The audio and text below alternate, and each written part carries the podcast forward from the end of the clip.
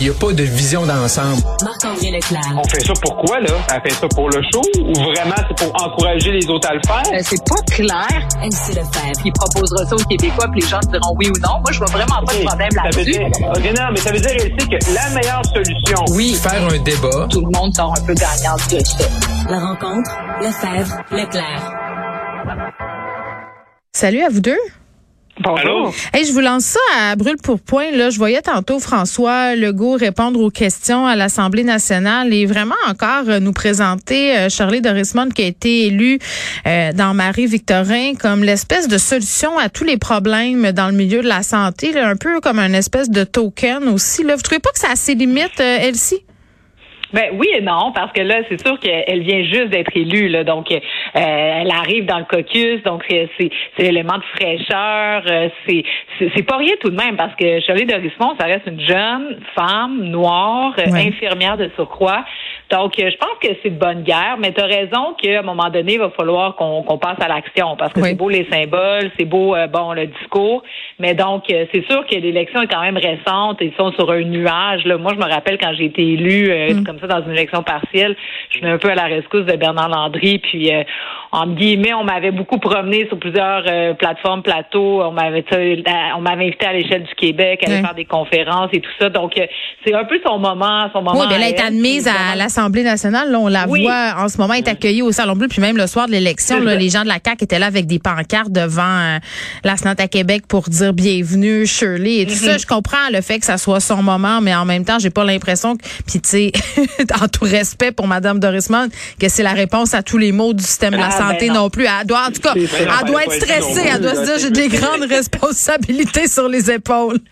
Non, Ouais, exact. On est quoi? On est le 26 avril. Ils vont siéger jusqu'à la mi-juin. Après ça, on est en campagne électorale. Fait qu'il faut pas penser que Mme Dorismond va arriver comme ça. Là. Tu sais, présentement, là, on la voit présentement dans le Salon Bleu. Elle rencontre les, les députés de l'opposition. Elle les connaît pas encore. Elle sait même pas son où, s'il est où. Euh, probablement qu'elle a pris possession de son bureau dans les derniers jours, dernières heures. C'est et où la salle de bain, et où la cafetière? C'est vrai. venir réformer le réseau de la santé. Ça va être plus tard, ça, la semaine prochaine. Non, c'est ça. La semaine prochaine, l'avantage, puis elle sait, tu tu l'as connu, c'est arrivé au début, c'est sûr que tu as beaucoup, tu sais, les projecteurs sont sont, euh, sont braqués sur toi, mais Ouais. après ça, c'est- quoi tes fonctions? Puis est-ce qu'on la nomme ministre d'un ministère demain? Je penserais pas. Fait qu'à partir de ce moment-là, elle va travailler avec M. Dubé, elle va apprendre à connaître ses collègues, et à partir de ce moment-là, ben oui, peut-être elle va apporter des choses. Elle n'aura pas une, son apport ne sera pas nul, mais c'est pas vrai. Faut, faut baisser C'est ça que je disais token. C'est pas gentil, là, mais c'est un peu. euh, en tout cas, genre, on verra. Regarde, je serai pas de mauvaise Mais- foi trop. On est seulement mardi. C'est ça. Et moi, je pense qu'ils vont surtout euh, ben, l'utiliser. euh, c'est peut-être pas le bon mot. hein, mais Ben, c'est ça, comme un euh, token. J'arrête pas. c'est quand même ça.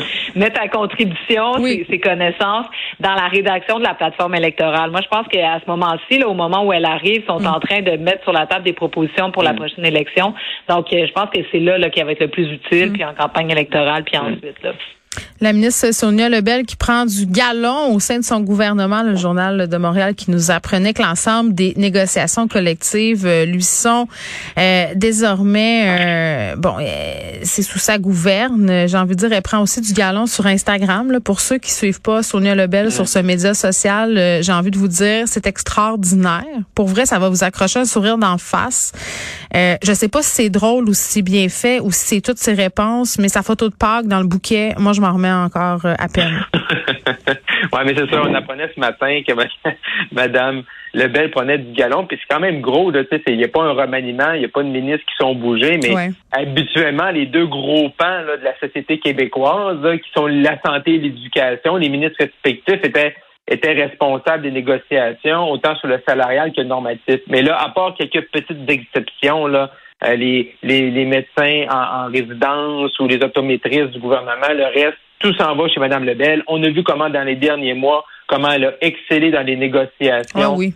euh, à, à tous les niveaux. On voit que M. Legault, à chaque fois qu'il fait une annonce ou qu'il est avec Mme Lebel, M. Legault, euh, il a le grand sourire fendu jusqu'aux oreilles. On voit qu'il l'apprécie.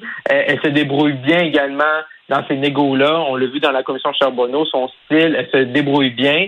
Sur les médias sociaux. Hein, il y avait même des articles qui étaient sortis dernièrement disant qu'elle montait son côté un petit peu plus givré euh, sur les Oui, mais médias parce sociaux. que Elle fait bien. Je niaisais, euh, je niaisais sur le fait de son Instagram, Marc-André. Euh, c'est, sais-tu qu'est-ce que je trouve plate là-dedans? Puis, tu sais, là, c'est une interprétation, OK? Fait que peut-être que je suis dans le champ, là, euh, ou plutôt dans le bouquet de Pâques de Madame Lebel, mais j'ai l'impression que, tu sais, parce que ce que tu viens de dire, c'est vrai, là, elle mène bien ses dossiers, c'est une femme Ouais. qui a du caractère, puis on sait que parfois les femmes euh, en politique qui sont, qui savent où elles s'en vont, euh, ça, ça sert pas leur image à long terme. Donc, est-ce que c'est une recommandation de son équipe de se montrer, entre guillemets, plus humaine sur les médias sociaux pour qu'on voit sûr, un autre côté? si ça marche?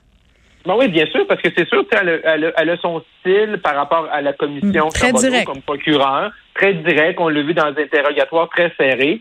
Conseil du Trésor, là, c'est c'est c'est c'est pas you pie die, là. Tu sais, je veux dire, c'est c'est c'est pas de partir, euh, euh, tu sais, quand tu, tu négocies, quand tu contrôles, tu dis souvent non à tes collègues, tu ramènes les gens, tu contrôles le Trésor de l'État. Fait que c'est sûr que c'est un côté qui est un peu plus terre à terre, comptable, bobrun. Fait que là, est capable de s'exprimer. Puis moi, je l'ai marqué euh, le, au début de l'année, j'avais fait mon palmarès, mes trois étoiles de 2021 dans le Journal de Montréal, Journal de Québec. Madame Lebel était là. Puis euh, je pense qu'elle va être une candidate un jour ou l'autre à la succession de François Legault. Puis je pense qu'il y a beaucoup de gens qui vont lui demander de se présenter.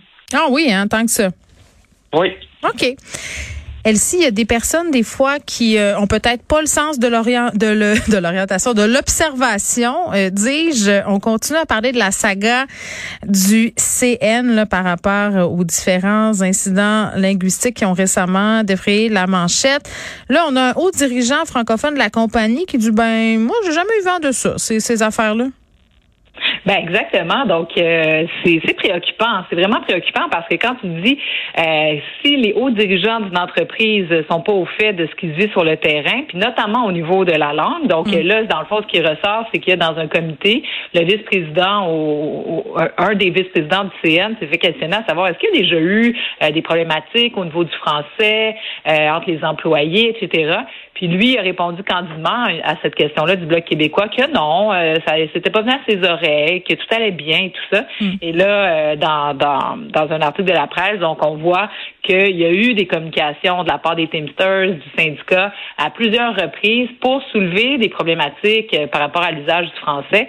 Donc, euh, ça pose la question. Tu sais, le CN, c'est comme un peu Air Canada. C'est deux sociétés, euh, deux sociétés qui ont un passé. Donc, euh, je veux dire, qui ont été autrefois des sociétés d'État, qui, qui sont maintenant indépendantes, mais qui tout de même sont régies par euh, la loi sur les langues officielles, puis ils s'en contrefoutent. C'est vraiment ça euh, qu'on en dénote. Puis, ce qui est préoccupant, c'est que les deux ont des sièges sociaux à Montréal. Mais ils prennent ce qu'ils on ont à prendre et, et, et ça. participent pas à la société qui leur donne. Moi, c'est ça qui vient me chercher.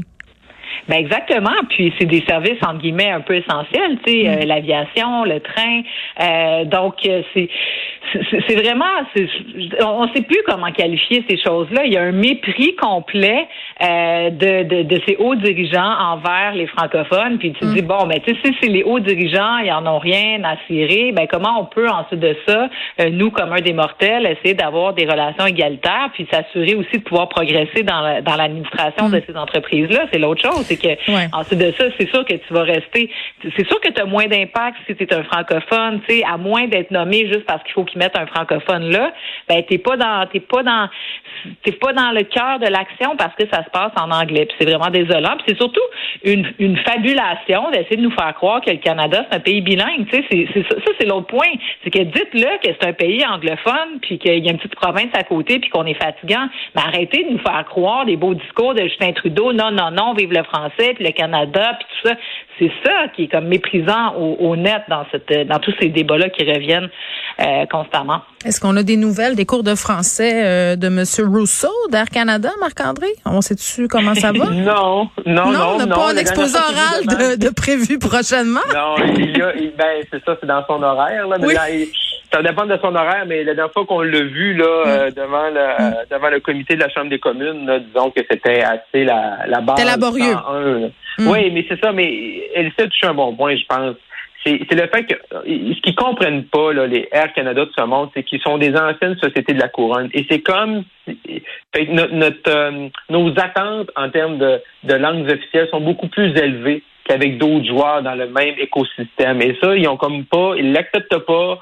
Où, puis moi, j'ai déjà parlé avec des gens d'Air Canada, le des hauts placés, il y a quelques années, Hum. lorsque j'étais chef de cabinet au fédéral. Ils disaient, mais pourquoi tu penses, Marc-André, que les gens, tu sais, sur le français, nous lâchent pas? Ben, parce que vous n'êtes pas comme les autres. Parce que avant ça, vous étiez une société de la couronne, puis on a des attentes beaucoup plus élevées. Fait que vous devez apprendre à, à vivre avec ça. C'est un fait historique, puis vous devez euh, Endurez-nous. ces attentes-là. Endurez-nous et prenez en compte notre existence. Merci beaucoup. Petit mot en terminant, Marc-André, euh, sur la course à la direction du Parti conservateur du Canada. Monsieur Jean Charest. Oui, Jean Charest qui est du pas- passage du côté du Nouveau-Brunswick, a sorti sa, ses, ses idées là, euh, Oui. euh, qui- euh, sur sur l'environnement. Donc, un peu quand même surprenant. Et je pense qu'il y a beaucoup de membres là, québécois qui demandaient sa candidature, là, euh, que je pense qu'ils vont rester un petit peu sur leur appétit parce que M. Charest euh, dit qu'il va abolir là, la taxe sur le carbone de Justin Trudeau. C'est quand même un peu surprenant parce que Pour faire des pipelines. C'est ce qu'il a dit. Ouais, hein. Il en a fait une fois, aussi, mais- il peut en faire deux fois. mais, mais, mais, euh, déjà, M. Charest était attaqué par Pierre Poliev. C'est parce que M. Charest, dans, à l'époque, était premier ministre du Québec. C'est lui qui avait mis en place la bourse du carbone, qui est une espèce de tarification du carbone. Et là, aujourd'hui, il dit qu'il est contre la taxe sur le carbone, euh, que c'est une mauvaise chose. Également, sur les cibles, il va sur des cibles beaucoup moins ambitieuses que les libéraux. Fait que ceux et celles, là, qui, qui demandaient vraiment la candidature de M. Charest d'avoir un progressiste, quelqu'un qui a travaillé sur l'environnement. On se rappelle là, quand il était allé à Rio, tout ça, au, dé- au début des années 90 comme ministre de l'Environnement. Ben là, il va il, clairement, il va être un peu déçu parce que M. Monsieur Charest s'inscrit dans la ligne traditionnelle là, du Parti conservateur par rapport aux émissions, par rapport à la taxe sur le carbone. Bien sûr, il fait ça pour plaire à, une certaine base pour aux membres de l'Ouest, mais clairement, ceux et celles qui voulaient voir le Jean Charest progressiste, euh, Ben là- plus vert que vert, ben là, aujourd'hui, ils vont être déçus. Mais là. regarde, allez relire ses vœux de Pâques. Là, on comprend à quelle enseigne il loge désormais, Monsieur Charest. Merci beaucoup, Marc-André. À demain. Bye, Elsie. À demain.